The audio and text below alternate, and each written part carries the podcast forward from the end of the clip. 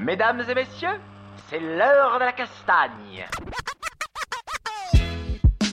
Bonjour à tous, bienvenue sur Castagne FM, saison 2. Je suis avec mon acolyte Jérémy. Salut Jérémy. Salut Adrien, salut à tous, bande de petits castagneurs, j'espère que vous allez bien. Castagneur et castagneuse quand même, parce qu'il y a quelques femmes qui nous écoutent. Alors pour moi c'est un peu un terme générique, c'est-à-dire que castagneur c'est un castagneur, tu vois, c'est comme un maire, un maire de ville, tu dis pas une mairesse. Ok. Et ben voilà.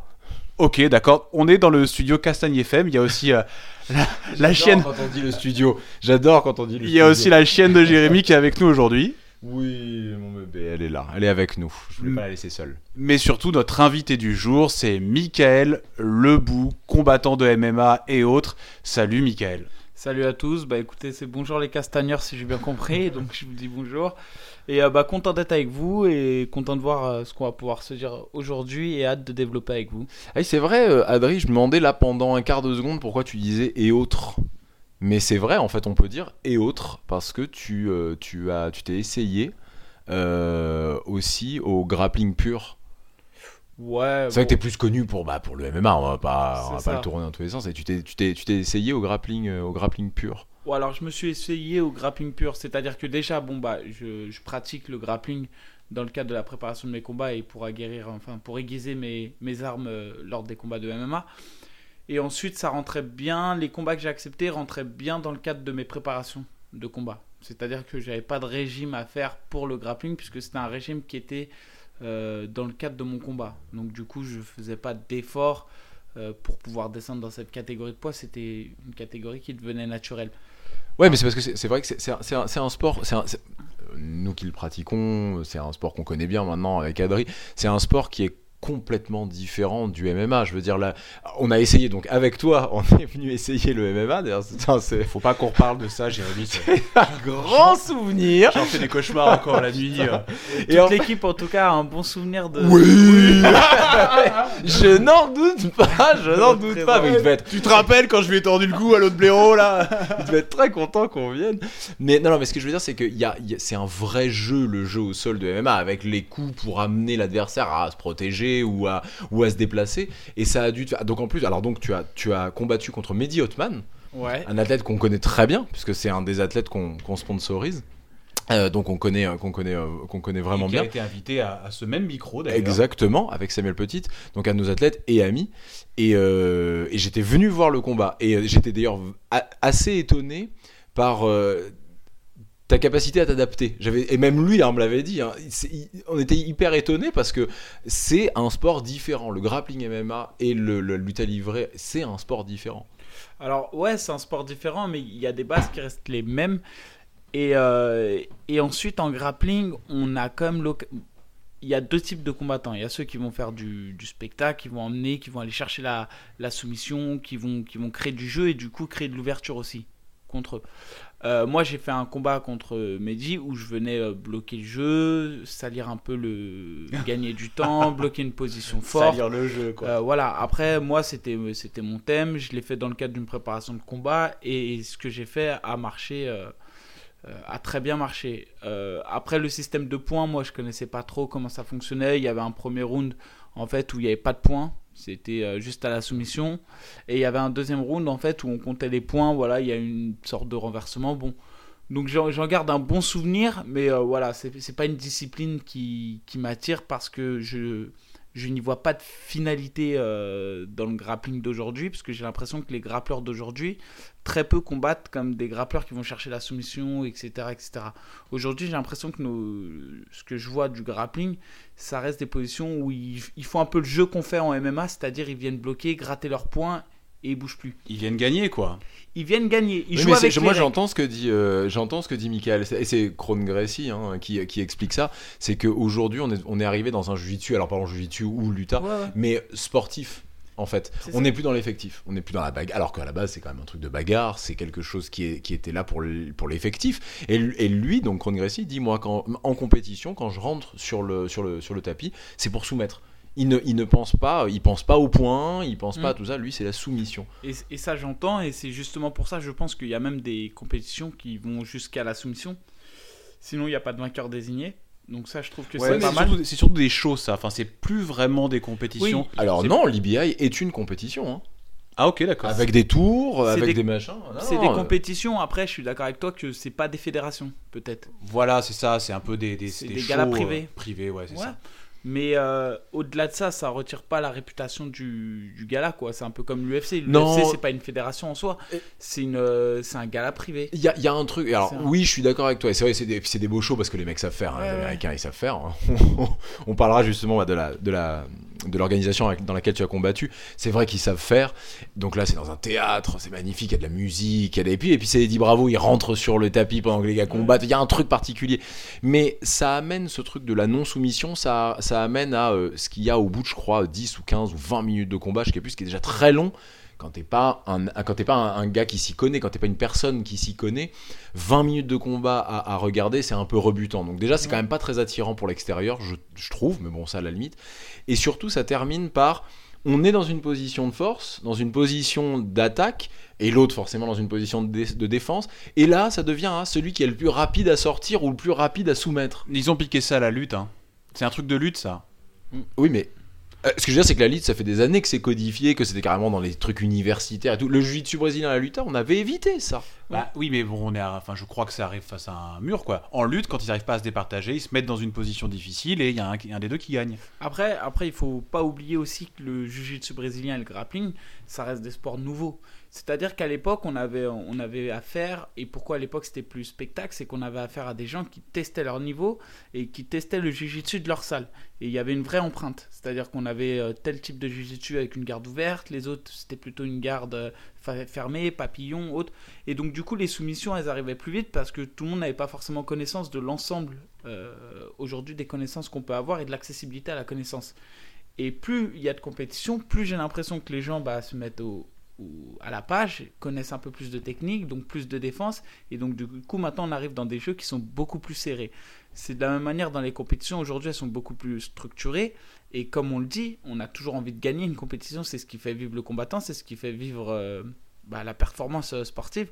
Et donc du coup, bah, on arrive dans... dès qu'il y a de l'enjeu, et c'est normal, Faut on gagner. a envie de gagner. Et Ouais, donc du coup, on s'appuie sur les règles.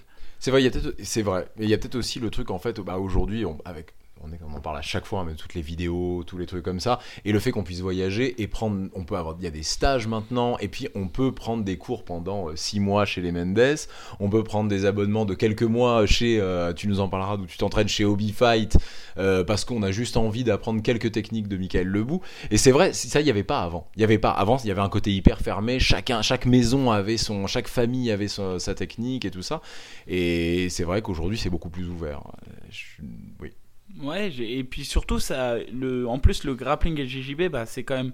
euh, la connaissance est arrivée avec la naissance du MMA. C'est ça qui a mis au jour le, le JJB, parce que l'essence même du MMA, c'était de faire découvrir euh, quel était le sport le plus ultime. Donc on a découvert que bah, le JJB, qui était un sport pas très connu, bah, était redoutable d'efficacité. Donc on a eu des boxeurs qui se sont mis au JJB, donc qui ont réussi à défendre un peu de, de JJB. Et à partir de là, ils faisaient la différence en boxe. Donc les mecs du JJB se sont dit, bon, bah le JJB ça suffit pas, on va, être, euh, on va devenir fort en boxe.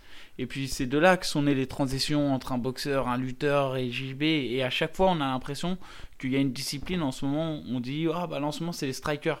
Et donc du coup, tout le monde, hop, retravaille son striking différemment, etc. Et puis hop, là on voit que c'est les lutteurs qui reprennent. Et, le MMA, en fait, c'est un sport qui se construit tout le temps, tout le temps, tout le temps. Et on a des techniques qui, qui arrivent tous les jours. Et alors, quelle est la mode en ce moment? Tiens, c'est intéressant ce que tu racontes. Bah, j'ai l'impression qu'aujourd'hui, on a, on a quand même passé, euh, passé justement ces grandes étapes où on peut dire que le type striking marche ou le type lutteur marche. Aujourd'hui, on arrive vraiment à avoir un sport qui est le MMA et qui devient de plus en plus complet. Mais on a par exemple des, un pied-point tout nouveau. Ah, Euh, je trouve que le pied-point, moi, il se révolutionne. Euh, quand je vois Conor McGregor, c'est un pied-point qui, qui, pour moi, n'a jamais existé auparavant dans n'importe quelle discipline. Il a une garde de karatéka, mais c'est pas du tout dans le mouvement de ses bras et, sa- et la manière de se déplacer. Il, il- il vient, il vient d'où euh, d'ailleurs, euh, euh, McGregor? Je... Bah, je ne peux pas te dire. Pour moi, c'est, pour moi, c'est un, non, pour moi, c'était un boxeur à la base. Pour ça, tu vois, quand tu dis ça. Je, mais je pense qu'il a une, une anglaise redoutable, donc je- pour moi, il n'y a pas de doute. En plus, un Irlandais, donc euh, je pense qu'il a, il a vraiment fait ses armes sur, euh, sur la base de l'anglaise. Mais au, quand je vois ses déplacements et ses appuis, euh, j'ai l'impression qu'il a une garde un peu de karatéka de profil. Donc il a, il a quand même adapté un. Il a créé quelque chose pour moi, il a créé un style nouveau. Et il y a beaucoup de combattants qui sont euh, différents et qui brillent par, par exemple, ces, ces- ces styles, la façon d'adapter en fait leurs leurs compétences. Et tu, tu viens d'où toi à la base? C'est quoi ton, ton premier style? Tu es, euh, on est connecté, Adrien. J'allais poser maintenant cette question. Tu me copies encore. Un peu. J'avais l'idée. J'avais l'idée avant. Tu t'inspires des meilleurs de toute façon. Et toi, tu viens d'où, Adrien Tu viens d'où, toi, Adrien Alors moi, bah, pour la petite histoire, j'ai j'ai pas vraiment de sport de prédilection. Parce que moi, je viens du handball et du rugby. Fait- Gros, gros sport violent, le handball. C'est-à-dire que Ouais, là, voilà, mais- mix martial art, quoi. Tu rigoles, mais en hand, enfin, il y a, il y a- y a Non, du ça contact quand quand même. même. Ça envoie le hand. hein. Ouais, ouais, ça envoie. Tu t'en rends pas compte. Ah, hein. ça- Mais attendez, les gars, on parle de. Alors, on, est sur un, on est sur un podcast sérieux, les mecs. Je veux dire, l'autre, il voulait faire du volet. Samuel Petit voulait faire du volet. Là, aujourd'hui, on parle de hand. Enfin, écoutez, non, non. entre le volet Tu et faisais de la grimpe, toi, s'il te plaît. Tu vas arrêter de te la raconter un peu de Ah, mais moi, je suis pas combattant MMA, moi. Ah non, mais euh, déjà, les, comment dire, il y a, il y a vraiment beaucoup d'impact au handball. Mais Il oui. y a vraiment il se rend une, pas une compte. partie Mais- défensive qui est importante. Attends, mais Il se rend pas compte. Eh oh, je suis juste à côté, hein. doucement. hein. Mais attends, le, le, le, le truc c'est que, en hand, en fait, en hand, il y a un truc fort, c'est le gardien. Le gardien, pour moi, c'est un... Non, mais sérieusement, t'as déjà vu Parlons un petit peu hand, là. C'est parti. Attends, non, mais t'es sérieux? Tu vois, quand les mecs ils chargent à toute blinde, qui, qui, qui font décoller leurs mains de 2 mètres derrière eux et qu'ils envoient de toute force sur le gardien qui, en fait, qui est à 2 mètres. Alors le but c'est de pas l'envoyer sur le gardien. hein, donc, euh, le mec choisit, hein, il a choisi d'être là hein, quelque part et de se jeter sur la balle. hein, c'est Bah, pas je- mon problème. Moi, je comprends pas pourquoi. mais le gardien, c'est ouf. La force de la balle, mon pote. Mais sérieusement, il a, il y a dû avoir des mecs qui, sont as- qui ont été assommés par ça. T'as vu des trucs? Ah, parce que alors, alors voilà, Ah, puisque tu parles, vas-y, dis-nous maintenant. T'as vu j'ai- des j'ai trucs? pas non plus une, une expérience de haut niveau dans le handball, mais après, ce que je sais, par exemple, quand un gardien est un peu trop fort sur le terrain et qu'il y a un penalty, euh, il y a des joueurs qui déstabilisent en mettant la balle dans la tête. Quoi. Mais bien Ça sûr. peut arriver. Mais euh, c'est souvent sur des penalties, pas sur une action de. Pas sur une action de jeu. C'est-à-dire qu'en penalty, quand le gardien on le sent un peu trop. un, un peu chaud. un peu vigoureux, chaud, euh, il fait le malin. Il y, y en a certains qui peuvent ouais, user de ce genre de, de, de recours quoi, enfin, pour déstabiliser un peu Ah, le, j'ai- le gardien. Jérémy a la bouche grande ouverte. Ah alors le hand, pourquoi pas? C'est D'un coup, tu sais, Après, si on me demande de transposer euh, le Bah handball oui, au MMA, sûr, je dirais qu'il n'y a rien. Et évidemment, il n'y a rien du tout. quoi. T'as commencé où euh, le hand? À Vitry, je suis resté à Vitry. J'ai vraiment fait à peu près 4-5 ans là-bas. Puis après, je suis parti au rugby. Et après, l'hiver a duré dans son deux mois. Il faisait bien trop froid. bien trop T'aurais dû retourner au hand en fait, hein, puisqu'apparemment c'est si génial. mais au moins on avait chaud. Et, euh, et du coup après je me suis dit bon un sport, euh, un sport individuel et je suis arrivé dans une salle de, de MMA à la FFA à Vitry-sur-Seine à l'époque. Et euh, bah, j'étais jeune, j'avais euh, à peu près 8 ans de moins, 8 ou 9 ans de moins, donc je devais avoir 21-22 ans. Et puis j'ai commencé comme Euh, ça. t'étais pas, alors euh, c'est jeune, hein, mais t'étais pas si jeune que ça, Ah parce non, qu'on va parler de ton parcours. Euh, c'est que quelque part, tu t'a- t'avais fait aucun sport de contact avant. Non, pas vraiment, ouais, on s'entraînait comme ça dans- entre nous, euh, au quartier, dans des salles de quartier, tout ça, mais non, pas de, pas de sport structuré par un, par un prof, enfin par, par une structure, avec un planning, etc. Et t'as presque, donc t'as t'as quoi T'as t'as 31 ans, 30 ans? 31 là, depuis le 16 août. Depuis- C'est tout récent. Et donc en 10 ans, mais t'as t'as bien fait une trentaine de combats au moins pro, au moins. Euh, ça doit être. T'es Je sais pas si je 30, suis arrivé à la 30, au 30e ou pas, mais ça doit pas être loin là. Je dois être Attends, mais soit t'as- au t'as 30e. commencé combien de temps après euh, avoir Bah, commencé le MMA À faire des combats pro, excuse-moi. Et ben en fait, c'est- je me suis inscrit au mois de septembre. Et au mois de mai, je combattais Loïc Marty à l'époque. Au 100% fight de Hatch à Carpentier. C'était chaud quoi. Mais en fait, il devait affronter Karim Gadji, donc euh, c'était un nom aussi euh, dans le pied-point. Karim Gadji, je crois, il s'était blessé ou je sais plus. Et on m'a appelé en fait le mardi pour le vendredi. Moi, j'avais fait des Mais compétitions. on t'a appelé, enfin t'étais qui euh, Comment il t'avait vu non, en fait, j'avais fait des Enfin, je te compétitions. manque pas de respect, Ouais, hein, mais non, euh, que mais ce soit clair. J'avais fait des compétitions à, à Fresnes. Euh, j'avais gagné les Îles-de-France Pancras. Après, j'avais fait une compétition à Montrouge j'avais gagné le grappling et le pancras. Et il y avait Hatch ce jour, euh, ce jour-là. Et j'avais dit à Hatch que je voulais combattre pour les contenders. En fait, les contenders à l'époque, c'était pour euh, le- les rookies, quoi. Pour ceux qui voulaient euh, un peu rentrer dans le grand bain et voir si, ça pouvait donner quelque chose. Et puis, bah, il, il s'est souvenu de moi à 77 kilos. Il m'a appelé le mardi pour le vendredi. J'ai accepté. Et euh, mais moi je connaissais même pas les Sherdog, les palmarès, tout ça à l'époque je connaissais même pas parce que voilà. Et euh, Loïc Marty c'était quand Parce que t'avais 21 ans. Ouais, puis même pas, c'était j'étais en dehors de tout ça, de, je, je, je me voyais pas faire de la compète. En fait, ça m'intéressait pas plus que ça. Moi ce que je voulais c'était voilà, aller sur le ring. euh, Ouais, te tester quoi. me tester, Ouais. ouais, voilà. Puis après, donc, euh, bah, il s'est avéré que ça a été super, une super expérience. J'ai gagné en plus au bout d'une minute trente ou deux minutes par soumission face à un mec qui avait une vingtaine de combats pro déjà. Donc, euh, Chan- chance un peu je sais pas si c'est de la chance, mais euh, en tout cas. euh, Non, c'est pas une euh, question piège. hein, Tu, non, vas- non, tu peux non, nous dire euh, Ah non, non, les gars, je savais non, exactement où j'allais. chance. Il n'y a, il y a pas eu de chance dans le combat, même quand je le revisionne, il n'y a vraiment pas eu de chance. Il n'y a pas eu de place à la chance dans ce combat. Après, euh, est-ce que je, l'a- je l'aurais accepté euh, si, si j'avais eu toutes ces données en main? Je sais pas. Comme quoi, C'est des souvent fois, ça la- les histoires. C'est marrant. hein. Peut-être un peu d'insouciance, mais en tout cas, je l'ai pris. Et après, non, il n'y a pas eu. de- Franchement, en toute sincérité, il n'y a pas eu de chance dans ce combat. Il y a, j'ai, Tu méritais de gagner. Ouais, je méritais. Et il n'y a pas eu euh, un seul moment où j'ai été mis en difficulté. Oui, en Donc, 1 minute euh, 30, il y a peu de chance déjà. non, même ça a été une domination euh, nette, précise dès le début. Ouais, il n'y a pas eu de. Et ça a été un genre de révélation enfin, euh, euh, Même pas, non, non. Tu t'es dit, allez, je retourne à ma vie normale. Ouais, euh, non, non. il est retourné faire du hand après direct. Ah, euh, il avait la balle, il a été jouer avec la balle quoi. Non, je m'entraînais quand même, hein, je m'entraînais beaucoup. Et euh, du coup, après, j'ai continué à m'entraîner. J'ai combattu donc à, à Sarrebourg en Pancras. Et puis après, au mois de décembre, il y a eu euh, les fameux contenders. Et donc aussi que j'ai remporté. euh, où à l'époque, on faisait trois combats dans la soirée. Mais en pancrasse, hein. En Pancras, Ce ouais. qui fait une différence quand même. Ouais, c'est une petite différence parce qu'il n'y a pas les frappes au sol, il y a moins de temps mort. En, y a, en MMA, il y a moins de temps mort qu'en pancras. Mhm. C'est-à-dire que le danger est omniprésent en MMA. En pancras, dès lors qu'on a un peu de grappling, euh, si on est au sol, Tu peux bloquer quoi. on peut bloquer un peu, ouais. Donc euh, c'est assez différent. Et donc du coup, bah voilà comment comment s'est déroulé un peu le, le début de entre guillemets la carrière. Quoi. Donc toi, en fait, tu es un 100% MMA. T'es pas un mec du sol, t'es pas un mec pied-point à la base. T'es- T'as Mm. commencé les sports de combat par le MMA. C'est ça, exactement. Après, j'ai eu des facilités euh, dans les débuts, beaucoup de facilités au sol.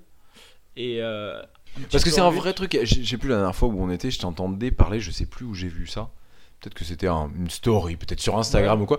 Et tu parlais justement de ta découverte un peu du sol quand tu étais à la MMA Factory et que et que tu avais une vraie euh, une vraie attirance pour le pour le sol. Ouais, Quand je dis découverte du sol, découverte du jiu-jitsu brésilien, excuse-moi. C'est ça, voilà. Parce que moi, j'ai toujours été. euh, J'ai toujours été plutôt bon et j'ai bien. Enfin, je ressens bien les choses au, au sol. Je ressens le danger et je réagis plutôt bien au danger en général. Et c'est quelque chose qui m'a toujours attiré, en fait, le sol. Je considère ça un peu comme un jeu d'échecs. Et à chaque fois, j'ai l'impression que c'est des petits détails qui nous font vachement progresser à un certain niveau. Et c'est vraiment du petit détail qui vont faire que le jeu va, complètement changer et qu'on va pouvoir reprendre un petit coup d'avance à chaque fois. Et moi, j'ai eu vachement, vachement, vachement, vachement de mal avec, euh, le JJB parce que j'arrive pas à transposer directement en fait sur, euh, sur le MMA. J'ai fait plusieurs tests Parce que quand tu dis jiu-jitsu brésilien, JJB quand tu dis c'est avec kimono. avec kimono. Voilà, c'est ça. Ouais, parce que tu pourrais l'avoir fait, euh, sans ou la- kimono. Ou de la lutte à livrer, moi, que j'ai toujours pratiqué en fait. Et, euh, et donc du coup, j'avais vachement de mal avec le kimono. Et euh, donc je suis parti, euh, bah, il y avait la MK Team. Donc de, d'Olivier Michaleshko. Voilà. Et, et là, effectivement, j'ai, en fait, il m'a redonné ce goût au kimono et il m'a montré des, des choses que, en- fait, on n'a pas forcément le même ressenti si on n'a pas le, kimono. Et en fait, quand on arrive à bloquer une position en kimono et qu'on arrive à en sortir, bah, on se rend vite compte que la forme de corps elle est plus ou moins identique en grappling et que du coup c'est transposable. Après, c'est un travail sur soi parce qu'on arrive, euh, on a, moi j'ai acquis un certain niveau en grappling et quand je pars en, en kimono, bah effectivement mon niveau, euh, On va, on va revenir tourner avec toi, on va te mettre un kimono et. voilà et Ouais, Enfin doucement quand même, hein, je l'ai vu tourner. euh, J'en profite pour le chauffer maintenant parce que bon. Tranquille. mais du coup voilà, du coup c'était un effort à faire je pense sur moi-même d'accepter et c'est De toujours- repartir à zéro, ouais, hein. c'est toujours c'est toujours un peu dur de se mettre dans une zone où on sort un peu de sa zone de confort et, euh, et on repart à, entre guillemets à zéro quoi. Et euh, mais là ça m'a fait du bien et j'avais apprécié. Et du coup bon bah après les choses ont évolué et, et j'ai pas pu continuer euh, le kim mais je continue à faire du grapple. Ah, T'as arrêté le kimono? Le kimono du coup j'ai arrêté ouais. Maintenant je continue un peu euh, au NR Fight. Pourquoi alors pourquoi du coup du pourquoi du coup t'as arrêté? Bah j'ai quitté le MMA Factory. Ah d'accord pour des problèmes d'accord pour des raisons euh, pour ouais, des raisons techniques. D'accord je pensais que c'est parce que tu avais Non, non, plus de temps non, plus de machin. Du coup, je me voyais pas faire du kimono en fait dans une autre, une autre, euh, une autre team parce voilà. que j'avais. Parce qu'une fois que t'as goûté à Olivier comme prof, Ouais, tu t'en tu remets pas, tu Ouais. peux plus aller ailleurs. Non, mais euh, c'est vrai qu'Olivier, pour moi, ça, ça reste une référence. Et, euh, et pédagogiquement, j'ai vu quoi. Et j'ai testé avant. Donc, euh, quand... T'es quelqu'un qui prend des cours, toi? Alors qu'il prend des cours, c'est-à-dire. C'est un peu l'impression que j'ai en t'entendant comme ça et tout parler. j'ai- pas l'impression que tu aies été à un moment ou à un autre, alors sauf en kimono, Ouais. mais en MMA par exemple, bah voilà les gars, allez hop, salut, on se met tous euh, comme ça, que t'aies été guidé, un truc comme ça. Je pense que euh, j'ai plus la, la- la vision de toi et en t'ayant vu quand on a été tourné aussi. Bah les gars, vous vous mettez comme ça, machin, tenez vous deux là, euh, travaillez ensemble, bah toi va taper ici. J'ai pas l'impression que t'aies eu, que t'aies suivi des cours de MMA en fait. C'est ça que je veux dire que j'ai pris des. J'ai suivi un peu quand même euh, des cours, euh, si, si, j'en ai suivi beaucoup, hein, dans, dans les débuts notamment. Après, euh, j'ai l'impression que j'évolue mieux quand je, je fais du sparring et du drill, mais pas du drill en collectif. Quand je vais euh, driller. C'est un peu la sensation que j'ai quand je vais euh, driller avec deux trois partenaires sur un thème précis, euh, voilà, moi je travaille pour moi ou je travaille pour eux. On va driller, ça me permet soit de revoir quelque chose ou de travailler avec eux autre chose. Mais euh, je je crois pas trop à la progression technique en grand groupe. J'ai du mal moi à y croire euh, en MMA, hein, je parle. J'ai vraiment du, mal à y croire. Euh, après, j'aime bien travailler en petits groupes, et quel que soit le niveau de la personne en face, de travailler la technique, la répétition, de voir comment le, mécanisme du corps, comment ça réagit et d'adapter. Pareil, j'ai du mal à, prendre pour argent comptant ce qu'on me dit si je ne l'ai pas essayé. euh, il faut que je l'essaye, je regarde et voilà, je ne prends jamais à 100% ce qu'on me dit. Je vais prendre 80, 90, 99, 100 si c'est excellent. Mais je vais toujours essayer de voir moi mon ressenti quoi. Je- si je l'ai pas essayé ou il y a des choses que pas pour la théorie, quoi. Faut, faut le ça, tester. quoi. ouais. La théorie pure, moi j'ai un peu de mal avec ça. Après, j'aime bien euh, mettre en pratique et, euh, et dans les sparring, moi je trouve que c'est euh, c'est toujours là où on voit après où on en est. On voit si ça passe, ça passe pas. Mais dans le drill, dans, la per- dans le perfectionnement technique ou dans l'apprentissage, j'aime bien driller avec une, deux, trois personnes, mais pas beaucoup plus. Les grandes classes, les grands cours pour tous. Mais il y a, y a quand même un, je, je comprends euh, comment voilà comment je le vois moi, un petit peu. Donc nous venant du jiu-jitsu brésilien avec, euh, avec Adrien, quand on est venu, euh, bah donc moi c'était la première fois. Enfin j'avais essayé une fois il y a très longtemps, mais pas vraiment. C'était pas vraiment une classe quoi.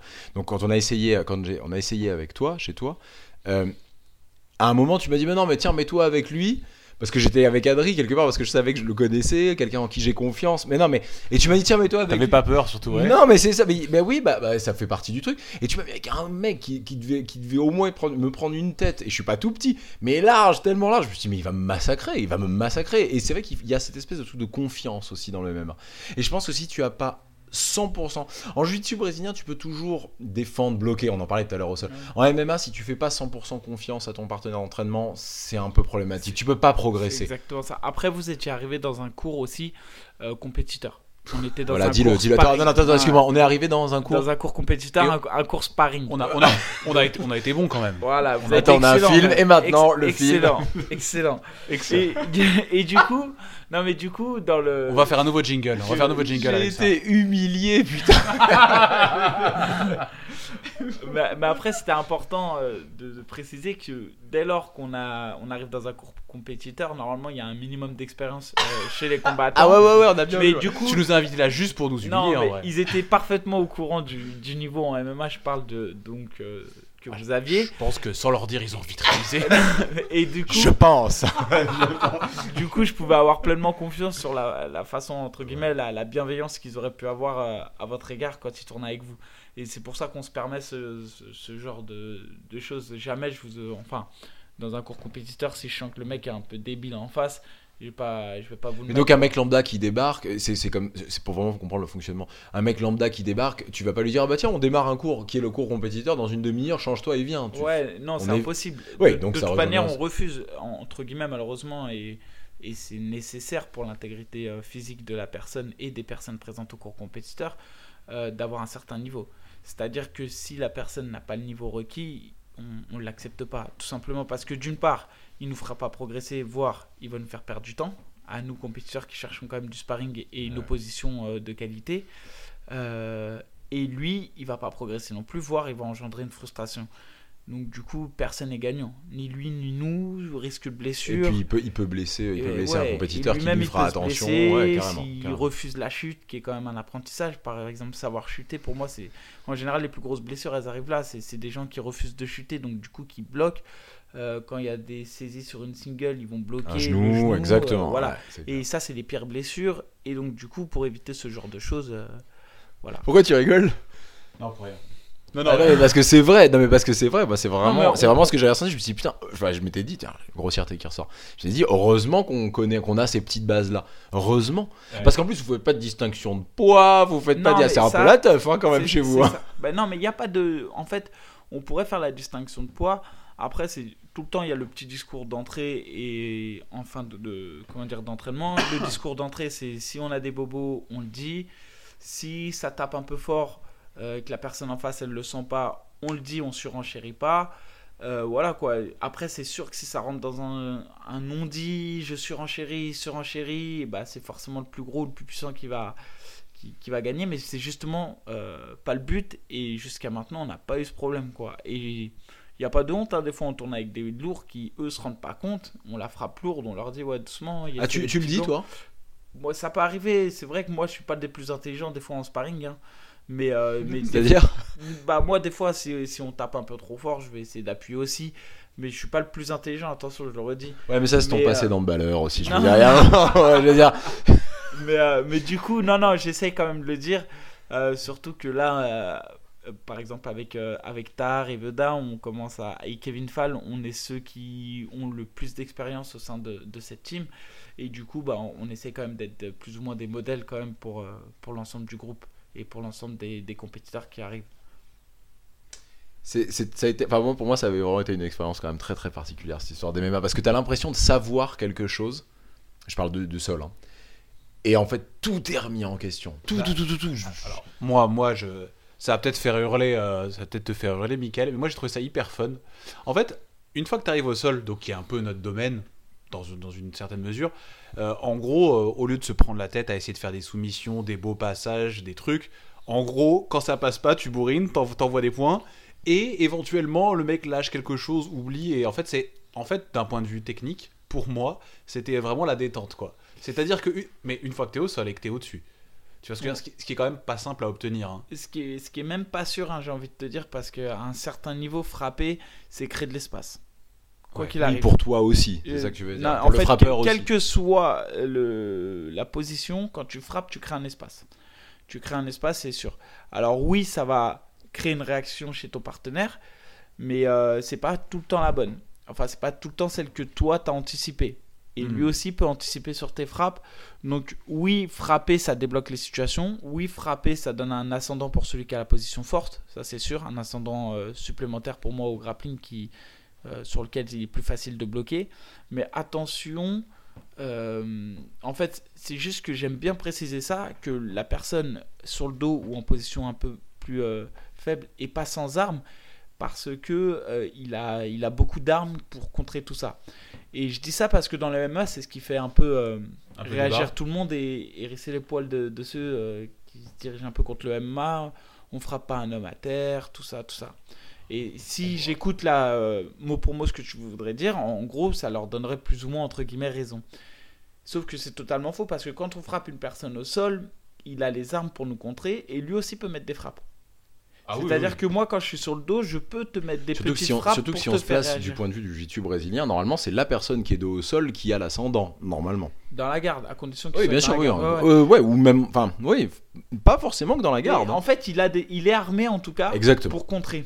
Et c'est ça- qui est important de préciser. Après, moi personnellement, euh, les frappes, ça peut vite être un handicap si on n'a pas des bonnes bases au sol.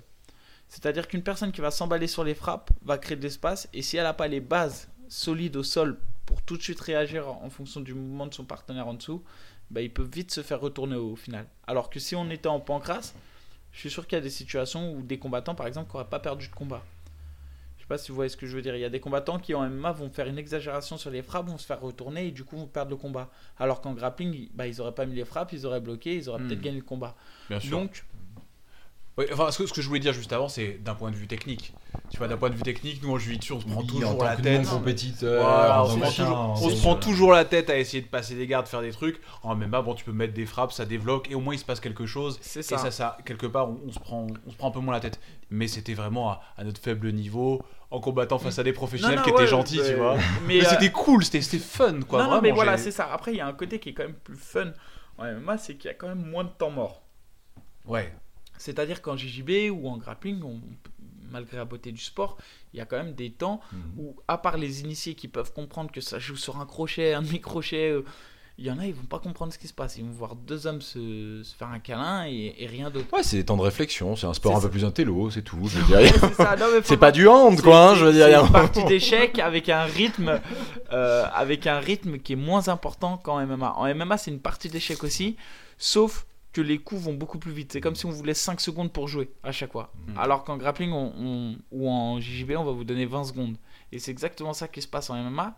Et c'est pour ça que les situations vont beaucoup plus vite et que, et que tout, tout, euh, tout peut basculer d'une seconde à l'autre euh, en MMA. C'est parce que c'est- il y a tellement de choses et qu'on est obligé d'aller vite, réagir vite et, et vite. Voilà, c'est pour moi c'est la grosse diff entre les deux quoi. Les frappes. Mais ce c'est exactement ce que tu dis, c'est qu'il faut ré- il faut qu'il faut réagir. C'est un, un sport un peu stressant quoi. Enfin, je sais pas comment tu l'as vécu toi Adri, mais alors j'ai jamais eu cette, cette peur d'être d'être en dessous. euh, Bah, je dis pas, je te demande pas toi comment tu le vis parce qu'apparemment t'adores ça, hein, je veux dire Michael, mais c'est c'est c'est euh, ce moment où on est en dessous et tout ça en jiu-jitsu brésilien, en luta ou en lutte, en essayant. J'ai jamais eu ce stress d'être en dessous et tout. En, quand on est venu essayer le, MMA, euh, on sent que c'est autre chose, hein, parce que je veux dire, on voit arriver le truc, je veux dire. euh, et, en plus, il y a ce truc-là que j'avais pas, j'avais, que j'avais jamais réalisé. C'est à un moment, j'avais la tête au sol, mais qu'on on peut se permettre d'avoir en jiu-jitsu brésilien. Mhm. Qu'on peut, beau- qu'on faut pas se permettre d'avoir en MMA. Je veux dire que j'ai pris, ah, j'ai pris une praline, bam, ça a tapé des deux côtés. J'étais complètement sonné. Et ça, c'est un truc, j'y avais pas pensé du tout. C'est, c'est un sport. euh, c'est, c'est, c'est- enfin, vouloir en faire son métier, c'est quand même un sport particulier, quand même. Ah, Parce là, qu'il y a, il y a un risque. pas aller quand à- même. Ah, t'es, non, t'es- mais- t'es marié, t'es marié ou pas? Euh, non, pas marié. T'es pas marié, Euh, enfin, t'es avec comme- quelqu'un, ouais, voilà, t'es avec quelqu'un. Comment elle vit, elle, ça? Elle va voir Bah, tes combats elle va- non, non, non, non. Non, jamais, jamais, jamais. Jamais. Elle Ni est ma jamais mère, venue te voir. personne, non, non. Mais ils ont peur Personne pour dans ton mon intégrité entourage. physique. Non, ils s'en Non, foutent, ils, c'est non, tout. ils ont, ils ont pas, personne a peur, mais euh, Ils prennent pas plaisir à te voir combattre? non, ouais, pas. C'est pas qu'ils prennent. C'est déjà, c'est pas des grands sportifs, c'est pas des amoureux. Je suis pas né dans une famille de boxeurs, je suis pas né dans une famille de. Non, mais Enfin, d'accord, mais nous, ta on n'a pas- femme. Non, Tes parents, mais- allez, ouais, ok. Mais toute la famille, non, personne. euh, Personne. T'as mis tout seul, combat j'ai- pas de On va, on va euh, venir à ton prochain combat, allez. Non, non, non, mais je mes avis tout, mais. J'ai pas besoin de je vous. suis bien en- je suis super bien entouré, j'ai pas de souci avec ça. Mais euh, je pense qu'en fait, c'est que, ils- comme tu dis, ils ont, eux, ils ont un regard un peu extérieur, ils voient comme la violence, le, tout ça, et je pense que. euh, bah, Mais ils ont conscience quand même, parce que donc t'as combattu à l'UFC, on en a pas, euh, pas mais bon, t'as quand même combattu, t'as Ouais, fait quand même trois combats à l'UFC. pour eux, c'est interdit en France. Je combat toujours à l'étranger. Je suis pas sûr qu'ils aient réalisé que. Non, sincèrement, je suis pas sûr qu'ils aient super. Enfin, au bout de réalisé- 30 combats quand même. Non, mais Mais c'est complètement dingue. Ta femme, mais- t'en parles avec elle quand même. Ouais, mais bien sûr, non, mais elle est au courant, elle, est dans l'air. Elle est au courant. Les parents qui savent même Non, pas. mais si, elle est. Mais tu vois, dans ma famille, ça se trouve, il y a des week-ends où j'ai combattu, ils étaient même pas au courant, tu vois. Ils sont pas, ils sont pas connectés sur les réseaux, ils sont. Voilà quoi, c'est pas. Ils sont pas forcément au courant. Non, mais y a Après, pas ça. non, mais je cultive pas ça dans la famille non plus, quoi. Je vais pas, c'est pas un truc à la famille, je viens pas avec ma ceinture à table. euh, je vais pas- On en a vu. pas- On en a vu des comme ouais, ça. il y a peu de personnes quand même qui font ça, mais c'est vrai qu'on en connaît, hein. il y en a dans la famille, ils aiment bien, ouais, je suis le sportif. Là. Moi, pas du tout, franchement. euh. Je suis champion Mais donc, donc par exemple, alors c'est c'est- là un, un dimanche midi euh, chez les Lebou. Euh, Salut Mika, tu vas bien le boulot, ça va machin Après un combat où tu t'es fait rincer, vous allez pas forcément en parler Parce que tu travailles si, à côté, on- hein, c'est On en ça. parle, mais voilà, j'évite toujours si, si le combat où je suis bien marqué, je vais éviter d'aller voir mes parents. Je, voilà, je vais, il y a des choses comme ça, je vais éviter quoi. Je vais pas les mettre me, je vais pas aller me montrer alors que j'ai encore beaucoup de séquelles du combat ou autre. Après, c'est pas, c'est pas arrivé beaucoup, donc j'espère que ça arrivera pas beaucoup, mais euh, non, c'est pas, ouais, c'est pas des trucs que, que je cultive quoi. Ah, c'est rigolo quand même. Hein.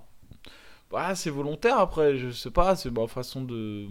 Moi, j'ai pas, j'ai pas forcément besoin, et puis j'aime bien cloisonner un peu quoi. Ça Ouais, voilà, c'est ça.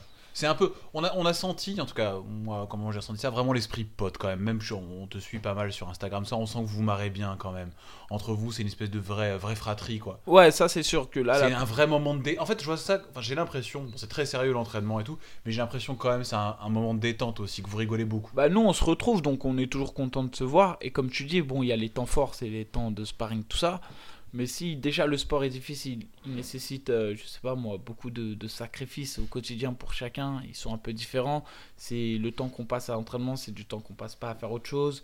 Euh, c'est usant physiquement. On est fatigué aussi. La fatigue qu'on utilise à l'entraînement bah, c'est la fatigue qu'on n'utilise pas pour, euh, pour faire Sa autre chose famille, pour sa famille, tout simplement. Euh, le... Vraiment, voilà. Alors, si en plus de ça, on arrive dans une salle où t'es pas à l'aise, tu te sens pas bien entouré, tu sens pas une... une bonne ambiance, une effervescence, une émulation, tu sens plutôt du. Ouais, tu te sens pas à l'aise à 100%, franchement, c'est plus possible.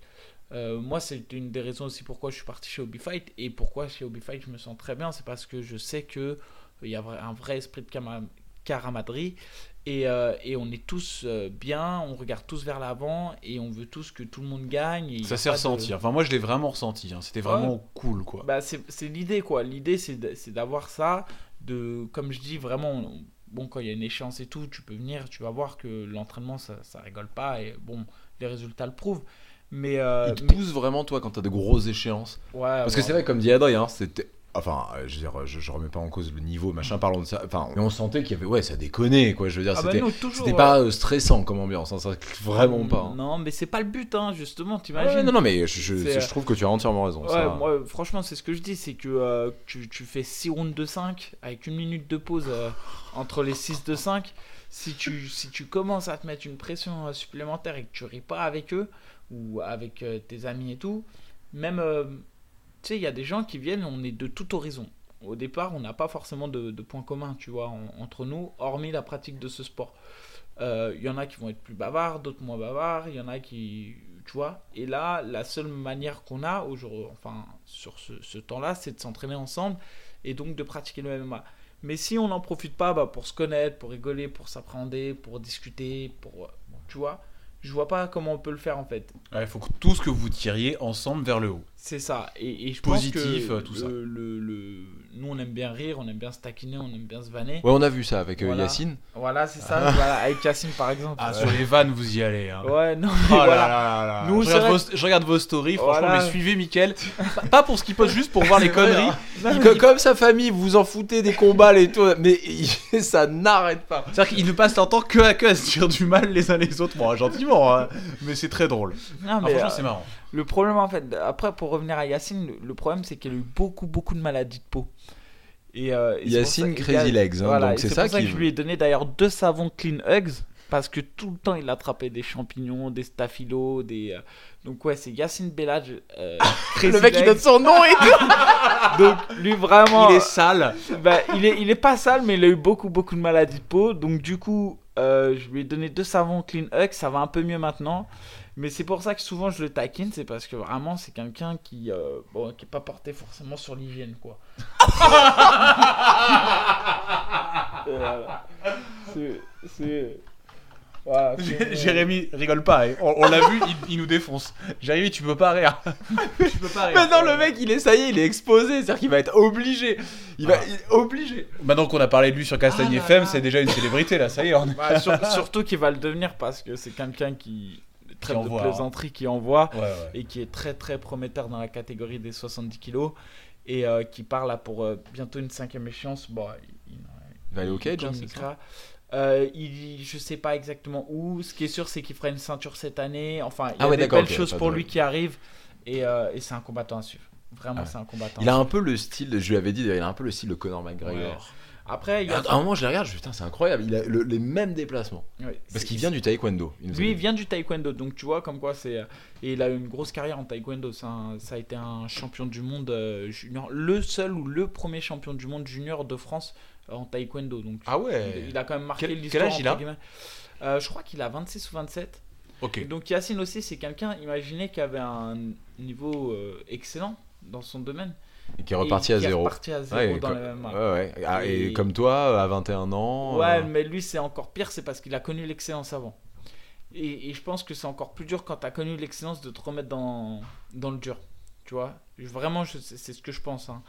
Euh, quand tu as connu les. Moi, j'ai jamais connu l'excellence dans le handball ou le rugby, ça a été un kiff. Et en fait, parce que j'ai été bon, je vais continuer. Là, c'est différent. Lui, il a été excellent et il s'est dit, ouais, le MMA, c'est l'avenir. Enfin, c'est mon avenir, je le vois comme ça. Et, euh, et là, il a tout repris à zéro, toutes les bases et tout.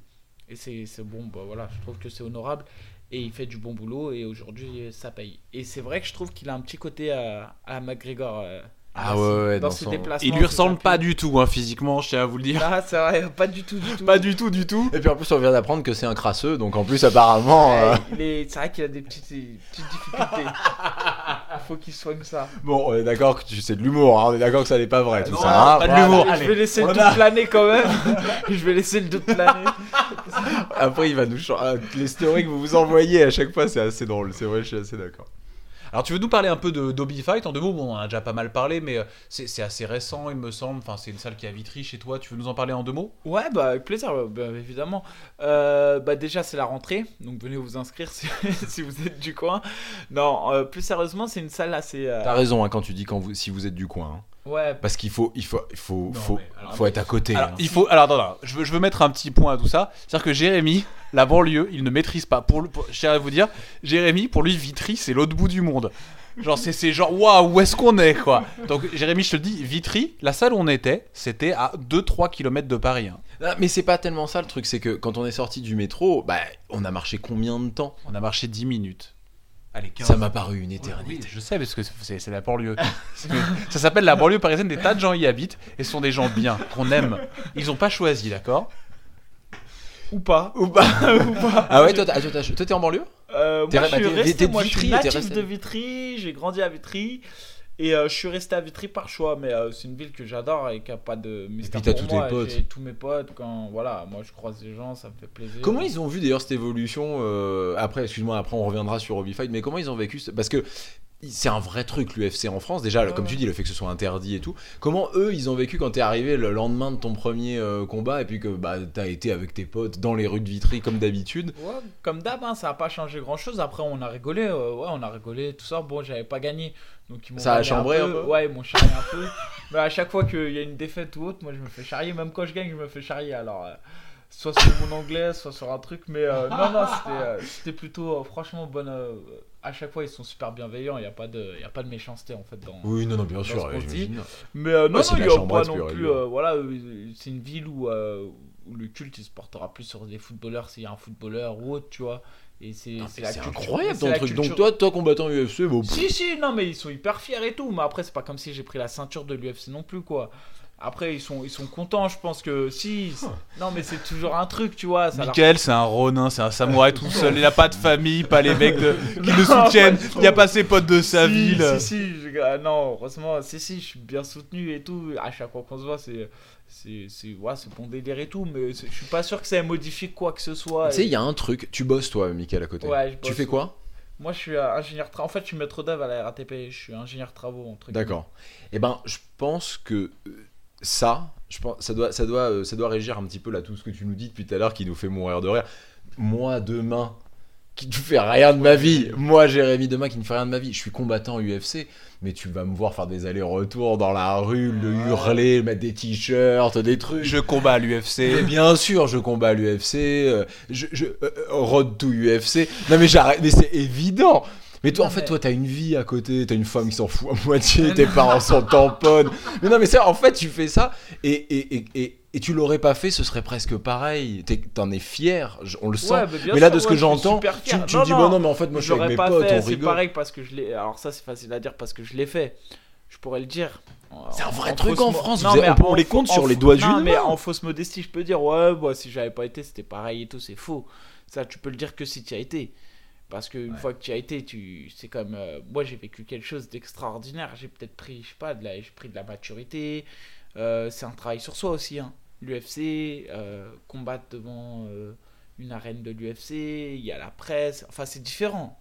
Comment ça a été ta première fois Parce qu'il y a ce truc là où vous entrez, là, cette espèce de tunnel et tout. Comment Alors, euh, la, la toute première fois, pour te dire la vérité, on est, moi j'étais en carte préliminaire donc face à Sergio Mores. Donc je savais que c'était un, un gros nom du JJB. hein, on parlait beaucoup du JJB. Ah. Il a été trois fois champion du monde. Il a fait finaliste du TUF à, à 84 kilos. Il avait soumis euh, Neg Magny, qui est hyper fort à l'UFC, qui est dans le top 15 des 77. Il l'a soumis premier round. Donc je savais que c'était vraiment pas un cadeau. Euh, J'étais en Pologne. Euh, le côté positif, c'était que euh, j'avais combattu en Pologne et que j'avais fait des belles performances et que mon combat, il venait être élu euh, combat de l'année euh, 2016, je crois. Donc c'est une belle chose quand tu connais que bah, en Pologne il y a les KSW tout ça et que tu as fait le combat de l'année en Pologne Ça a de la bien. gueule, ouais. donc du coup ça m'avait ça m'avait mis en je dirais En lumière.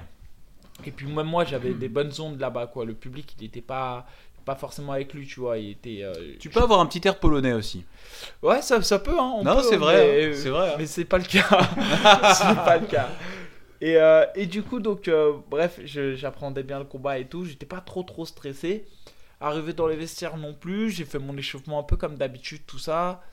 Et, et après, j'ai eu quelques bon, des petites questions, mais rien de bien méchant. Et en fait, ça arrivait très vite. C'est parce que pour la petite histoire, bon, vu qu'ils avaient pris du retard sur les combats et que la main carte elle commence à une heure bien précise, en fait, ils ont enchaîné les combats. Ils ont même pas mis nos musiques d'entrée ils sont venus nous appeler et genre euh, en mode euh, en mode gala de catégorie C sans musique sans rien ils sont venus me prendre dans le couloir ils m'ont ramené dans la cage ils l'ont pris ils l'ont ramené dans la cage quoi il n'y a pas eu de show il n'y a pas eu de il y a pas eu de combattez maintenant, les hop hop hop. Ouais, c'est ça. Si ça peut A- finir Alors vite, que mieux. même les combats qui étaient en fight pass et tout, tu vois, ils avaient leur musique et tout parce que euh, genre ils étaient dans le temps, tu vois.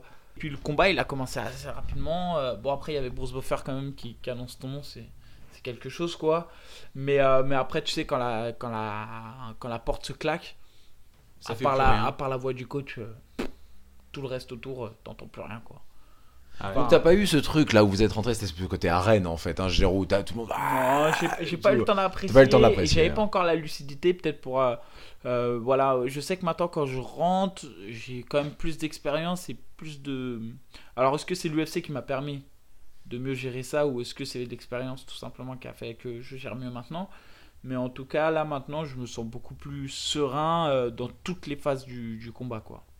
C'est dommage un peu d'avoir fait ton expérience à l'UFC, t'aurais pas faire, préféré faire ailleurs et puis bah finalement. Bah, euh, Alors en fait, je pense que j'ai jamais été aussi fort maintenant. Euh, enfin, j'ai jamais été aussi fort que maintenant euh, dans mon niveau. Donc oui, si genre à un moment donné, j'étais sûr de pouvoir signer aujourd'hui, oui, j'aurais préféré signer aujourd'hui, tu vois.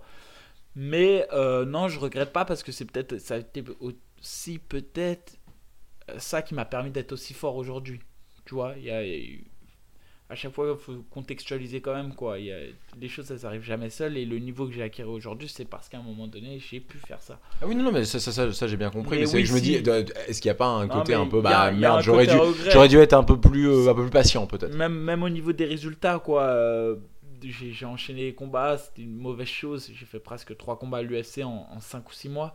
Euh, je prends Morez, bon, j'avais pas trop le choix, c'était la condition d'entrée en short notice. Je suis prévenu à 10 jours du combat, je le prends à 77 kilos. Euh, je perds sur une split decision, c'est quand même bien. Euh, enfin, c'est bien. Enfin, c'était c'est pas joué à grand chose quoi. c'est- vraiment pas joué à grand chose. Derrière, je fais mon tout premier combat de toute ma carrière à 70 kg. J'avais jamais combattu à 70, donc un peu, voilà, le régime m'avait un peu, voilà, j'avais. Mais tu le peu- gagnes celui-là. Je le gagne, mais voilà, c'était, ça 70. reste mon tout premier combat à 70, etc. Euh, c'est là que je me rends compte du haut niveau et des sacrifices aussi de ce que doit être une, euh, une hygiène de vie au quotidien, euh, la préparation physique, etc. Ouais, parce que tu bossais à ce moment-là. Et je bossais ouais, En ouais. même temps. Ouais, mais là, il n'y a pas le choix. C'est parce que l'UFC aussi, c'est c'est quelque chose. Mais euh, derrière, moi, j'ai des crédits. En... Enfin, j'ai une vie, euh, une vie comme tout le monde. J'ai des crédits, j'ai des engagements. Euh, moi, l'UFC, euh, tu roules pas. Oui, ils t'ont pas pas fait salaire de- c'est pas McGregor 200 non 000 plus, euros. ouais. Ouais, voilà, c'est ça. Donc, C'est euh, combien un combat l'UFC en fait, c'est 10 000 do- le, contrat, le contrat de base que j'avais signé, euh, en fait, où tout combattant de base, entre guillemets, pas bankable ou autre, entre, c'est 10 plus 10, 12 plus 12, 14 plus 14 et 16 plus 16, un truc comme ça. Et après, tu renégocies. Euh, 10 c'est le 10 000 dollars le salaire de base plus 10 000 si tu gagnes. voilà. Après, une fois que tu as gagné le premier, tu passes à 12 plus 12, si tu gagnes le deuxième, euh, etc., etc. Et euh, plus, il y avait 2500 dollars, je crois, de Rebook. Parce D'accord. que, en fait, Rebook euh, sponsorise l'UFC et donne 2500 dollars pour ceux qui ont entre 0 et 6 combats ou 0 et 8 combats. Mais le, et le voyage était payé jusqu'à Ah ouais, non, mais ça, c'est toujours comme ça. Ok, cool. Ça, dans. T'es défrayé quand même. Ouais, défrayé, même pour la Fight Week, en fait, quand tu arrives là-bas, ils te donnent une enveloppe où il y a à peu près 800, 800 euros. du mardi au samedi, en gros, c'est ton argent de poche, quoi. Ok. D'accord. euh, non, sur ça, bah, il- C'est bonne ambiance un peu dans les coulisses, on va Ouais, dire, dans les vraiment, coulisses de ouais. l'UFC. Ah ouais, vraiment, ouais, même entre les vraiment combattants et tout ça.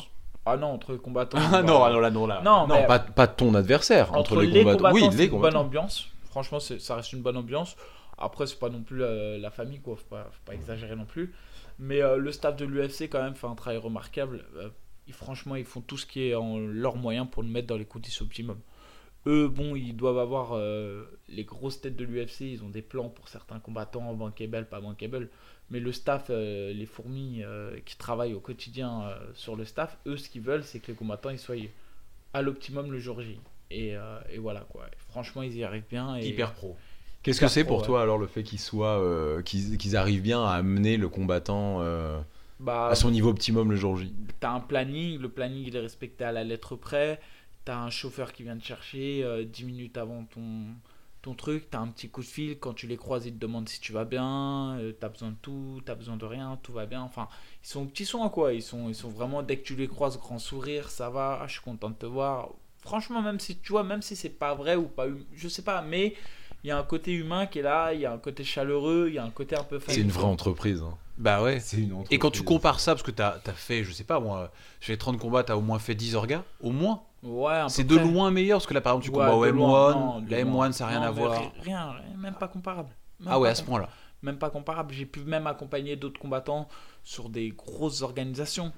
Donc j'ai vu euh, d'autres grosses organisations, c'est pas comparable. Et par rapport au Japon, je sais pas si t'as fait des combats au Japon ou si t'as suivi des gens au fait. Japon. Non. Parce que c'est ça qu'on entendait en fait, c'est que le Japon, ils- les Japonais étaient très très forts pour ça. L'Asie, l'Asie hein, de manière générale, puisqu'on nous parlait aussi de la Chine on nous parlait de l'organisation le, le One. One FC. Ouais, Hmm. pareil que c'est euh, pareil que c'est Bah, très très beau. hein. Et ça, c'est ouais. euh, c'est c'est euh, indonésien, philippin ou indonésien, je crois. Je- Malaisien peut-être. Malaisien, Ouais. malaisien. Mais euh, alors je sais pas. Moi j'y ai pas combattu. Je sais que dans ceux que je connais, il y a Arnaud Lepont, je crois, qui a combattu là-bas, et Sylvain Potard. C'est les deux seuls. Il a euh, combattu au One, euh, Sylvain Potard Ouais, deux fois, je crois. Ah ouais, il a combattu là-bas. Parce que ça, c'est. Enfin voilà, nous on avait un peu entendu parler de celle-là et, euh, et on disait que voilà, c'est une, une organisation qui avait les moyens et qui, euh, qui était euh, apparemment, même, même par rapport au niveau, paraît que c'était largement le niveau de l'UFC, voire. Ah, c'est un truc qu'on nous a beaucoup dit, qui, euh, que moi j'ai découvert vraiment, c'était qu'en fait c'était pas forcément à l'UFC que tu faisais le plus d'argent, qu'en fait l'UFC coûtait cher pour, pour y rester, et que en fait bah, tu pouvais aller dans des organisations euh, coréennes, asiatiques, sur lesquelles en fait tu ferais plein de thunes, personne ne, en France entendrait parler de toi. mais que toi tu vivrais bien. Alors, je dis oui et non. Aujourd'hui, le meilleur exemple, euh, c'est quand même Mansour Barnaoui en finale d'un tournoi à un million de dollars. Donc, euh, je- l'UFC t'offrira jamais ça, euh, un million comme ça. C'était pas ultra bankable. Donc, j'ai envie de te dire oui. Après, euh, les portes d'entrée, je les connais pas et j'en connais pas non plus beaucoup et des masses euh, qui combattent là-bas. Donc, ça doit être quand même un réseau qui ou un circuit qui est plutôt fermé. Est-ce que c'est pas un circuit pour les locaux aussi? Est-ce que les étrangers vraiment Parce euh, qu'on nous disait non, hein. Bah, Bah, Il y a Fabio et puis il y a Fabio Pinca qui va aller combattre au One. One et tout FC, ça. ouais, Ouais, mais mais alors, Fabio c'est déjà un nom, hein. Ouais, c'est ça. C'est que eux, ils arrivent avec un gros nom, très très gros nom en pied-point. Et, euh, et du coup, bon, bah, c'est c'est ce qui fait qu'ils sont directement, entre guillemets, bankable pour le MMA. Euh, c'est comme un peu Doomsey. euh, Doomsey, il a attendu en MMA. Pourquoi? Parce que il, il a quand même eu la ceinture du Glory. Donc, euh, donc ouais, ils vont pas rentrer au, même titre qu'un mec qui arrive à 0-0-0 en MMA, quoi. Tu peux pas comparer. Et, au- et aujourd'hui, le fait bah, donc que tu tu dis, tu l'as dit tout à l'heure, tu dis j'ai jamais été aussi fort, j'ai jamais été aussi prêt, oh, pas fort, on va dire, mais aussi prêt que maintenant et tout ça. Retourner à l'UFC, c'est des choses qui sont faisables, c'est des choses qui se font, c'est des choses. euh, faisable. Après, c'est difficile. Faut, faut rester. euh, moi, je reste plutôt. Enfin, je prends beaucoup de recul. Euh, sur les performances que j'ai pu faire, oui. Si je pense là, juste si j'avais eu un peu de justice sur les décisions qui ont été faites, notamment sur mon dernier combat, par exemple, où on me retire la victoire, on je perds sur décision partagée, alors que le combat, je le domine limite outrageusement. Euh, après, tu peux y retourner, mais il faut quand même enchaîner de bonnes performances, tu vois. Et à chaque fois qu'on te met euh, un rouge, il faut repartir sur minimum 5 verts. C'est à peu près la règle. Il faut avoir 5 victoires consécutives, tu vois. Et donc, du coup, bah, c'est un an, un an et demi de travail. 5 combats, c'est un an, un an et demi de travail. Donc à chaque fois qu'on te met un rouge, tu repars pour un an et demi. Et la deuxième chose, je pense que pour des combattants qui sont pas, qui ont déjà eu leur chance, tu vois, dans les orgas, il est possible d'y retourner, tu vois, l'UFC, mais il faudrait que ça soit légalisé en France. Je vois pas quel est leur intérêt de remiser sur moi, alors qu'il y a quand même d'autres talents en France sur lesquels ils n'ont pas misé, et eux, ils recherchent quand même toujours la même chose. Je le dis, je le répète, c'est le mec qui va être bankable. Ouais, c'est ça qui cherche Et des donc stars. du quoi. coup, et du coup, dans un pays qui est pas sur lequel le MMA n'est pas légalisé, ils vont plutôt aller rechercher la nouveauté ou ce qu'ils n'ont pas encore testé. Alors toi qui es, qui est bien dedans, on peut en parler. Euh, on a eu, euh, comment elle s'appelle notre ministre, qui vient de, des sports, sur laquelle on misait beaucoup, qui vient de donner sa dème. Mais c'était quoi? C'était euh, hier ou avant-hier. Là, on enregistre ce podcast, on est le 6, euh, le, le 6 septembre. Euh, t'as des, tu sais quelque chose à ce niveau-là en termes de légalisation du MMA en France? Toi, t'as des, t'as des news, quelque chose?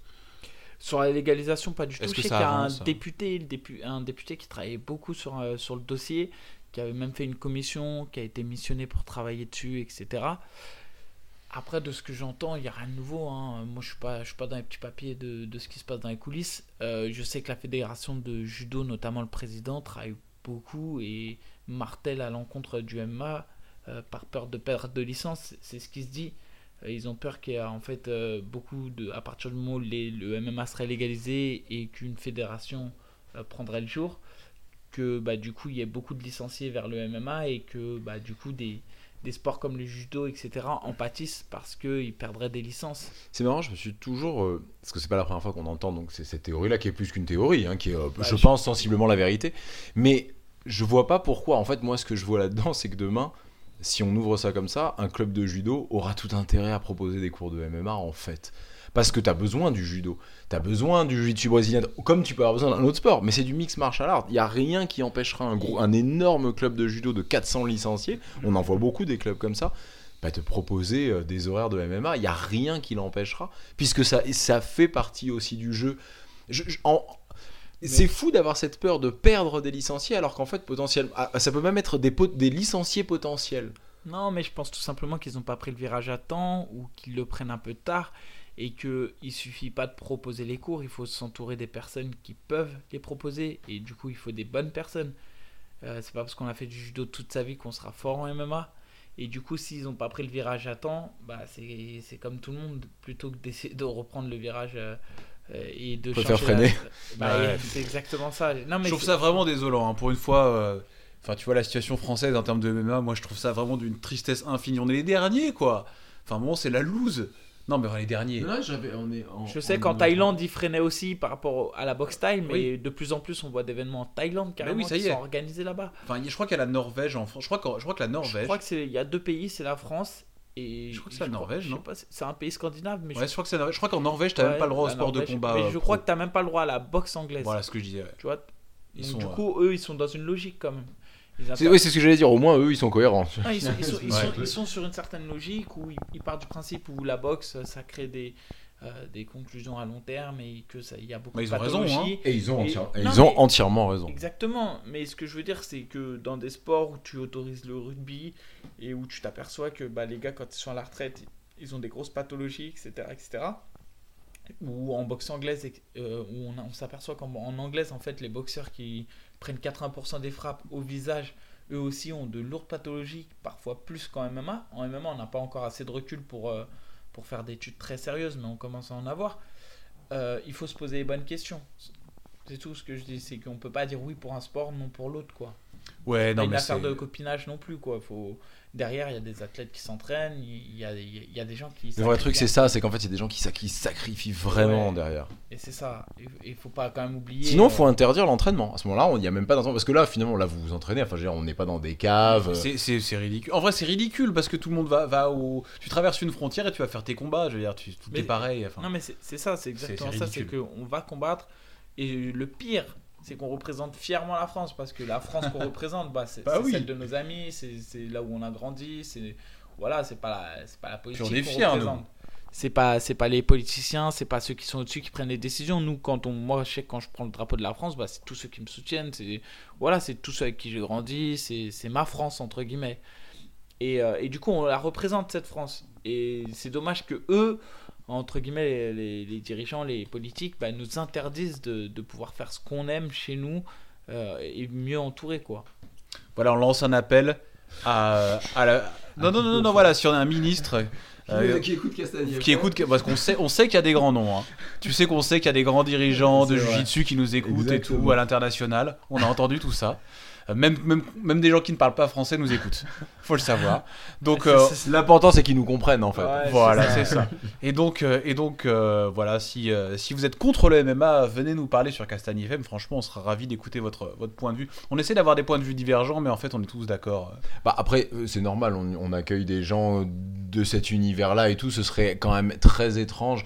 Après, euh, ouais, peut-être un judoka pur jus, euh, voilà, vraiment un vieux de la vieille qui est dans... Mais même eux, en vrai, parce que j'en ai discuté, euh, j'en avais discuté une fois avec Pascal Fleury, qui est donc un, un jiu-jitsu brésilien, mais aussi en, bon, un, un judoka Ceinture cor- corail. voilà, corail belt et tout ça. Et qui me disait la même chose, qu'en fait c'était sûrement la volonté d'une dizaine de personnes de pas vouloir faire bouger Ouais. les choses, mais que au Mais si les judo- 10 personnes ont, ont le pouvoir et les leviers d'action, bah tu peux, tu peux pas faire grand chose non plus quoi. C'est ça. Exactement. Et- Bon, on va, on va, on va sauter le sujet Obi Fight. Je crois qu'on n'y arrivera pas. Non, parce qu'on est un peu limité dommage, en temps aujourd'hui, un petit vrai. peu. Parle-nous, Michael, de ton combat au M1 qui arrive à la fin du mois. Ouais, donc le 28 septembre à Kazan. Donc euh, c'est une ville que j'ai découverte pendant la Coupe du Monde. J'allais dire la même chose. Donc euh, je Ah, c'est grand la Russie. hein, Voilà, j'ai été combattre deux fois en Russie à Saint-Pétersbourg. C'est une ville magnifique. Je l'ai vu. J'ai eu la chance de la voir en hiver et en été.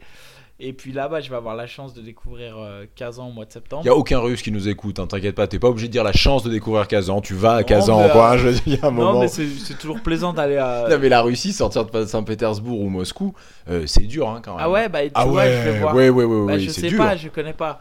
Mais Ah, euh, Les villes, parce que les décors sont beaux, la nature est belle. Oui, oui, c'est sûr. Mais non, mais si tu veux parler à des gens, Ah, si tu la veux aller combattre, ah oui, tu peux aller combattre dans la steppe et tout, c'est sûr, Ouais. venir te voir. hein, ça.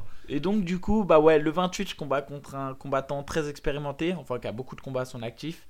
Euh, à peu près du même, euh, palmarès que le mien. Il s'appelle Macno. Il est bien à enfin, au M1, il est bien placé. Euh, je crois qu'il a 7 victoires sur 9 combats au M1. Donc, euh, c'est pas mal. C'est un bon tremplin pour aller chercher la ceinture qui va être remis en, jeu le même soir que sur la même carte sur laquelle je combats. Donc, ça. C'est super bon. Donc faut faire une belle performance et puis, puis aller chercher euh, ce qu'on veut. Et l'objectif c'est c'est justement la victoire et d'aller chercher cette ceinture. Et là, t'es chaud.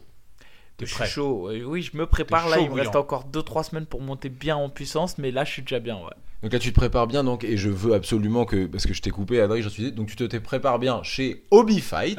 Non, mais parce que je m'en veux de t'avoir coupé. non, non, chez mais- Hobby Fight, et c'est hyper important parce que euh, c'est une salle qui te tient à cœur, puisque c'est en fait l'ancienne euh, FFA Non. de Vitry. Non, non, non. Haute tension. Haute tension. Ouais, je suis parti. euh, Alors, moi, je dis hobby fight et, et je mets pas de. En fait, pour moi, c'est pas haute tension parce que c'est vraiment hobby fight. Oui, parce que Maintenant, t'as jamais été à haute ouais, tension, J'ai jamais ça. été à haute tension. Moi, j'étais vraiment FFA qui était, euh, entre guillemets, euh, le rival de haute tension.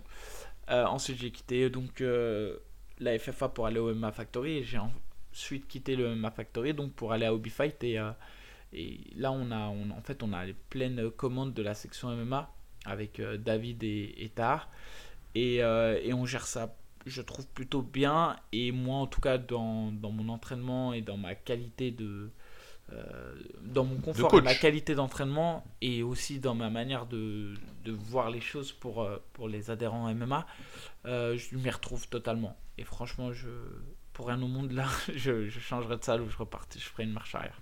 On avait senti beaucoup de bienveillance de manière générale. Alors oui, on l'a dit tout à l'heure avec les gens à qui on s'était entraîné, mais dans la salle même en, en- en- en soi, on avait été accueillis par des gens qui n'étaient pas du tout du MMA, hein, qui étaient un, un Ouais, des, ouais. un des- des- des patrons, un des directeurs.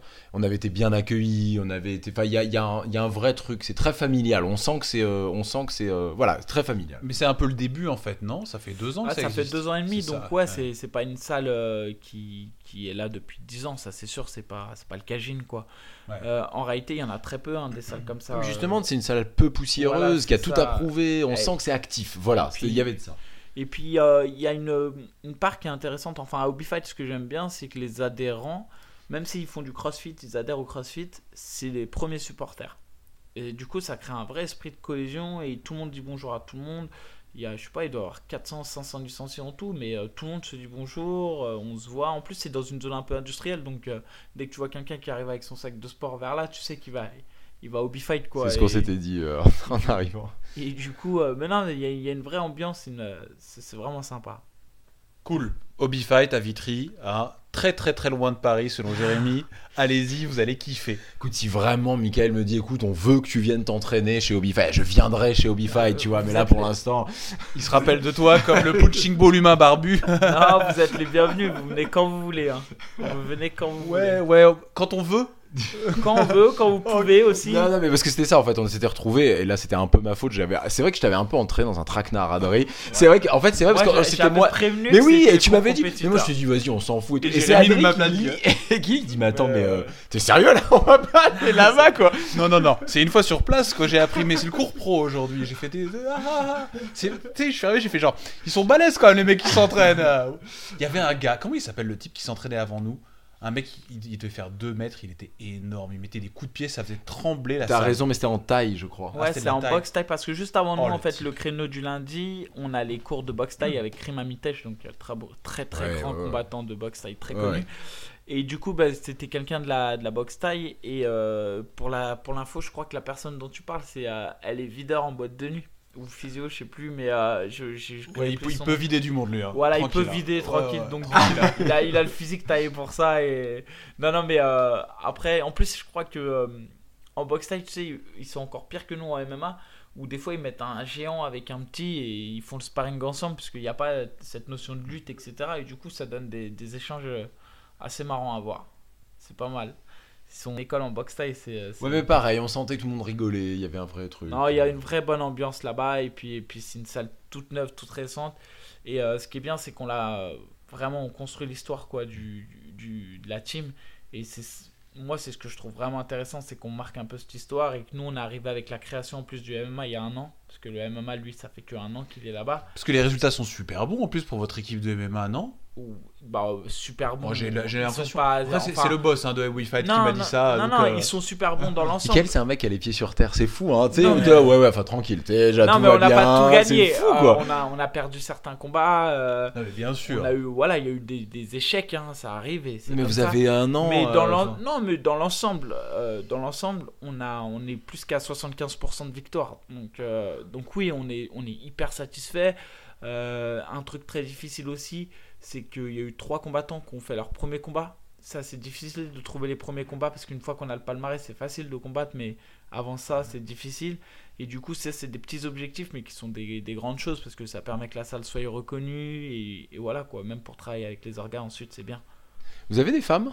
Il y a des femmes qui Très peu. chez vous Très Bah peu. oui, mais parce Non, que. non, non. Bah ouais. Le oui. MMA, J'avais pas compris ta question au début, c'est pour ça que j'ai eu peur. Ah, est-ce que Non, vous mais- avez des femmes de manière générale non Est-ce que des vrai. femmes s'entraînent je vais pas. euh, ouais, très peu. Et après, c'est- je pense que c'est le MMA qui, euh, qui, qui fait que ça crée une distance. Ah, c'est que dur quand on même. a peu hein. de femmes qui viennent. C'est surtout parce qu'il y a beaucoup de phases de corps à corps. Et parfois, c'est, euh, bon, il y a un peu de pudeur entre les combattants. Oui, mais c'est pareil dans le JJB, hein, c'est pour, c'était vraiment pour ça ma Ouais, question. hein, C'était vraiment Mais euh, c'est un vrai sujet dans en le ce moment. quand on y vient, on, on le sait. En MMA, ils peuvent être surpris au départ parce qu'ils ont l'impression que c'est un sport qui est debout, qu'ils connaissent pas forcément. a- mais il y a beaucoup de choses qui est au contact, la lutte, etc. Alors qu'en JJB, quand on y va, bon, bon, on sait que c'est, ça va être un sport. euh, Et tu serais pour toi ouvrir une section euh, chez Hobby Fight, hein, Bah, euh, féminine je- et je tout. Après, il y a peut-être pas l'intérêt, eh, mais si, je, je pense que de toute manière, pour que ça prenne chez les femmes, euh, il faut faire une section euh, féminine. Parce que, que de, de- c'est toujours aussi un peu pour préserver aussi euh, l'intégrité. C'est-à-dire que l'intégrité du, du loisir qui va venir, euh, c'est la gestion aussi de ce qu'il va être capable de faire en entraînement. Un- Quelqu'un qui est amateur, il n'a pas forcément pleine conscience ni de sa force et ni de ce qu'il peut, ce qu'il peut faire à Mhm. autrui. Et quand tu mets deux amateurs ensemble, un qui est plus ou moins costaud, ou un peu foufou, ou un peu fougueux, ou un peu brutal dans sa gestuelle et qui va tourner avec une femme, ben il, a- il peut la blesser quoi. Oui, ou la dégoûter tout simplement. La dégoûter, plus tout jamais simplement, revenir. ouais. C'est ça. Et donc du coup, c'est pas tant pour séparer, mais je pense que c'est important de mettre des gens euh, qui ont le même rapport de force et, et voilà. Et les femmes, je pense qu'elles ont quand même une autre appréhension et, et elles apprennent différemment le, le sport de combat quand même de manière générale. Suis d'accord. Carrément. Carrément. peut-être chercher plus la défense énergétique et la confiance en soi. Ouais, exactement, c'est ça il le- y, en a ouais. qui viennent vraiment Retour au bien-être. ça. Ouais, c'est je ça. vois ce que tu veux dire. Il vous faut une entraîneuse femme quand même, c'est ça le truc, pour faire un cours 100% féminin. Ça, je pense pas. C'est dur, ah ouais? Bah ouais, parce que je trouve que les femmes entre elles, elles se jugent euh, beaucoup plus difficilement qu'elles jugeraient un entraîneur, euh, Ah, c'est intéressant ce que tu dis là. Parce que ce serait, c'est vrai, ce que tu dis, Adrien, ce serait la logique. Bon, après, on va arrêter parce qu'en plus, Ouais. on sait, on est pris par le Et, temps. euh, Mais ce serait la logique de se dire, bah, si on fait venir une femme, ce sera plus simple pour avoir des, des, des, des femmes qui vont venir s'entraîner. Mais t'as raison, c'est vrai qu'il peut y je avoir suis pas cette sûr vision. des fois quand je, tu sais les femmes entre elles après c'est peut-être un peu Attention, attention, tu vas sur un terrain glissant. Ouais, là, je suis sur un terrain glissant, mais non, mais des fois c'est bien justement d'avoir une, euh, une personne euh, sur laquelle on peut pas critiquer autre que ses compétences, ses performances. Ah, c'est intéressant, ça, très intéressant. Ah, ouais, je suis désolé, tu dis ça va sur un terrain glissant. En fait, je trouve au contraire pas ça glissant du tout, même assez stable et assez malin comme vision du truc. Écoute, vas-y, je, je suis un idiot. Je t'ai critiqué sur Vitry. Je comprends, tu me renvoies ça dans la gueule. Je comprends, je comprends. C'est, normal. Mais non, pas du tout. C'est vrai que je, je, c'est ni- ni- je trouve que cette réflexion est très intéressante. Non, mais ça y est, on arrête le podcast. Je suis. Allez, hop, on, on arrête. Bon, en tout cas, merci à tous de nous avoir écoutés. J'espère que vous avez été au bout du podcast. Oh, et trop professionnel. Non, bah vas-y, bah écoute, je vais dire vas-y, ferme la porte et on s'en va. Non, non, Allez, bah salut, t'éteins la lumière, Mika. Hein, J'allais merci. vous laisser, euh, j'allais vous laisser finir et vous donner la parole pour le mot de la fin. Mais moi, en tout cas, c'est- c'était un plaisir et, et à très bientôt. Et je vous invite à suivre mon combat. On arrête là. Le mot de la fin était bon. bah c'est oui. Mickaël qui sait, c'est un professionnel. Merci à tous nos petits castagneurs. Et on se dit à dans 15 jours. Merci beaucoup, merci Adrien, merci beaucoup Mika. À vite. Ciao Salut. ciao, ciao.